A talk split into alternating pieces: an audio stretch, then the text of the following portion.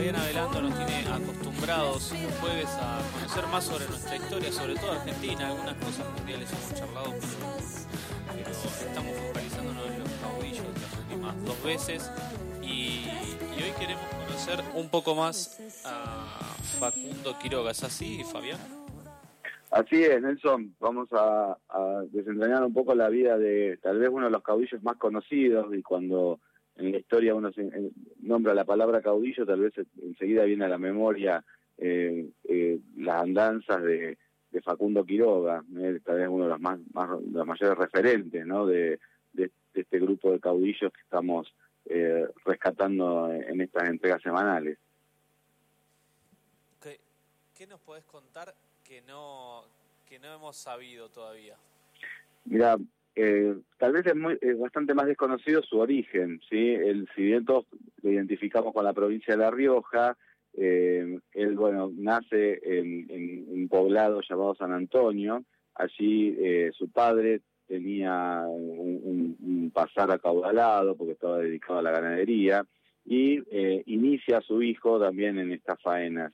el tema es que tenía Facundo un, problema, digamos, que era tal vez un, vicio de la época, que era eh, muy afecto al, juego de naipes. Entonces, eh, con grandes apuestas que hacía, y en una de esas apuestas perdió gran parte de un, cargamento de ganado y semillas que tenía que transportar a Chile, y que justamente no era de su propiedad, sino que su padre se lo había confiado para que eh, hiciera este transporte. Lo cierto es que para poder recuperar el dinero entonces de, de, la situación esta que se había generado, eh, decide entonces eh, eh, ir a Buenos Aires y se enrola ahí en los granaderos con la idea de juntar dinero para, para poder recuperar el dinero y devolvérselo a su papá. es así entonces que él comienza su carrera militar de, de esta manera y en 1816 regresa a La Rioja, vuelve a la actividad hacendado, ya con un poco de patrimonio que le pudo volver a su padre, contrae matrimonio ahí con María de los Dolores Fernández y eh, si bien él va a estar en, en, La Rioja, va a ser considerado como un, un, aliado muy fuerte del ejército porque va a ser proveedor del ejército libertador, del ejército del norte, a punto tal que lo van a reconocer eh, con, con, un, con, un, con una condecoración de benemérito de la patria por, este aporte que hizo entonces al ejército. Eh, así él comienza entonces a involucrarse directamente con, la actividad en, local, eh, comienza a ganar un espacio cada vez más fuerte, participa de algunas rebeliones, incluso que lo llevan detenido a, San Luis, y, eh, pero allí había varios presos realistas que habían sido enviados por San Martín, y como ellos protagonizaron un intento de fuga, Quiroga colaboró para volver a detenerlos y por eso obtiene su libertad y el respeto otra vez eh, para, volver a su provincia. Eh, así ya llegamos al año 1820, que es el año en el que se produce esta crisis con la, caída del poder central de Buenos Aires, y eh, es entonces cuando otra vez Quiroga participa de algunas rebeliones en contra del gobierno local en La Rioja, hasta que él mismo asume como gobernador, aunque por un breve lapso, en 1823 pero todo su, su poder, todo su, eh, su, contacto popular lo va a generar con los llamados llaneros, que eran la población rural de los llanos, por eso el título que él va, va, va, va a ser conocido eh, popularmente como el tigre de los llanos. Y eh, en, este momento es cuando él comienza entonces a involucrarse mucho más en política. Al principio estuvo incluso apoyando al, grupo de los unitarios, pero se sintió muy defraudado por la gestión de Rivadavia y eh, se vuelca entonces directamente al federalismo, causa que abraza a partir de allí con, con vehemencia y eh, comienza entonces a, intentar disputar el poder directamente en contra de los unitarios. Eh, en ese momento, 1828, los unitarios estaban haciendo muy fuertes, sobre todo en Buenos Aires con el triunfo de Lavalle y en Córdoba con el triunfo de Paz. Eh, Quiroga intenta entonces hacer una sublevación en contra de los unitarios, pero pierde, son dos, batallas que él pierde en la tablada negativa, y eh, eh, allí entonces intenta eh, buscar refugio en Buenos Aires, y hacia 1831, que comienza en, cierto orden interno otra vez con el llamado pacto federal, es cuando Quiroga eh, se envalentona, vuelve a rearmar a su ejército y eh, se enfrenta con las tropas eh, de los unitarios en la batalla de la Ciudadela, cerca de Tucumán, donde termina derrotando a la Madrid. Así es donde se produce entonces el, el triunfo de, Quiroga ya como, como líder indiscutido. En ese momento es cuando encontramos eh, a, los federales con un poder tripartito, porque ya estaba Rosas por un lado, Estanislao López en Santa Fe y ahora Quiroga. Rosas, muchos dicen bueno que tenía un, poder omnímodo, ¿no? muy autocrático y de esa manera que no iba a aceptar él compartir este poder con, con Quiroga ni con López. López ya estaba grande, ya estaba en sus últimos años, por lo tanto tal vez la, la, figura que podía llegar a, a competir con el poder de Rosas es el propio Quiroga ya estando en Buenos Aires, Quiroga, es cuando hacia fines del, año 34 le piden eh, Rosas que vaya a interceder en un conflicto como mediador entre Salta y Tucumán.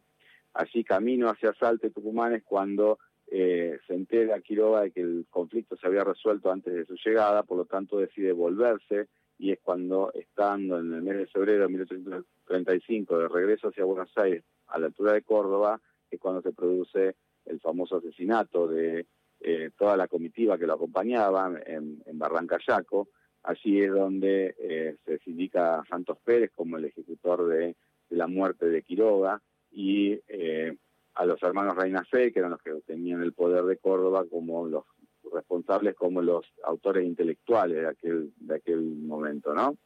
el cadáver de, de Quiroga fue trasladado a Cinzacate durante un año hasta que después fue llevado a Buenos Aires a pedido a la esposa y eh, se le rindieron los honores de Estado, eh, tal como, como se, se lo recuerda.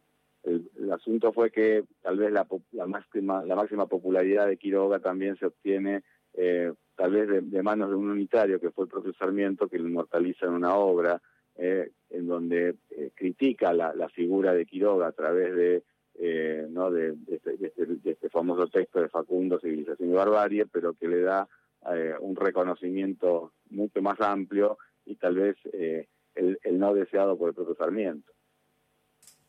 ¿Qué, ¿Qué, cosas te parece que todavía quedan de, esa época al día de hoy? Y hay muchos manejos en, en cuanto a los personalismos, ¿verdad? hay, hay, hay, muchas, hay muchas aspectos de la política actual que en, muchas provincias todavía eh, se, manejan eh, como si fueran eh, verdaderos hombres de campo, no hombres que se manejan con, codo a codo, contacto a contacto con la gente y a veces sin sin cumplir con la con la promesa dada para obtener el voto, ¿no? Entonces en algunos en algunos puntos nos hace recordar tal vez esta figura de los caudillos. Pero lo que tenía Quiroga era que era muy cumplidor la palabra, a pesar de que, por ejemplo, se había jugado parte de la riqueza familiar en, en, las apuestas, eh, le devolvió a su padre cada uno de los, de los pesos que, que, había apostado en aquel momento. Claro. Bueno, Fabián, te agradecemos este espacio y te pedimos que, que nos sigas acompañando. Así es, así estaremos, seguiremos acompañándolos, como siempre un gusto. Muchas gracias, Fabián. Fabián Avelando, nuestro columnista de historia. Vamos a escuchar a Jorge Drexler, si les parece, esta canción, El pianista del gueto de Varsovia.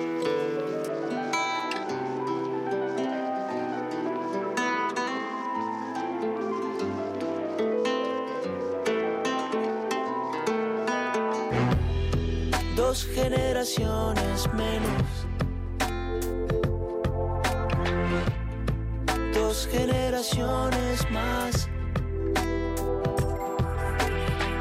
Fechas, tan solo fechas. Yo estoy aquí, tú estabas allá. Y la pala, el hielo en los dedos. Estás jugando las manos se muere y tú sigues vivo. Porque recuerdas tu piano. Compás por compás en el frío del gueto vas repasando el nocturno en do sostenido menor de Chopin.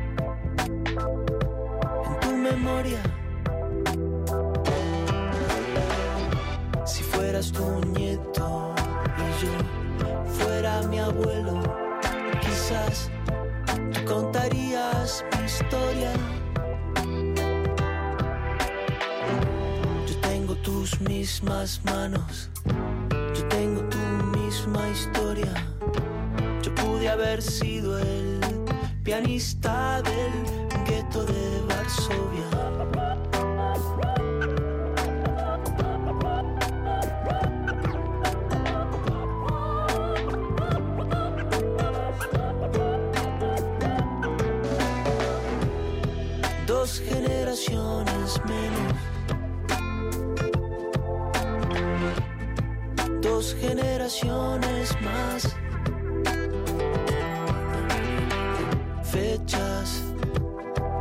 Solo fechas.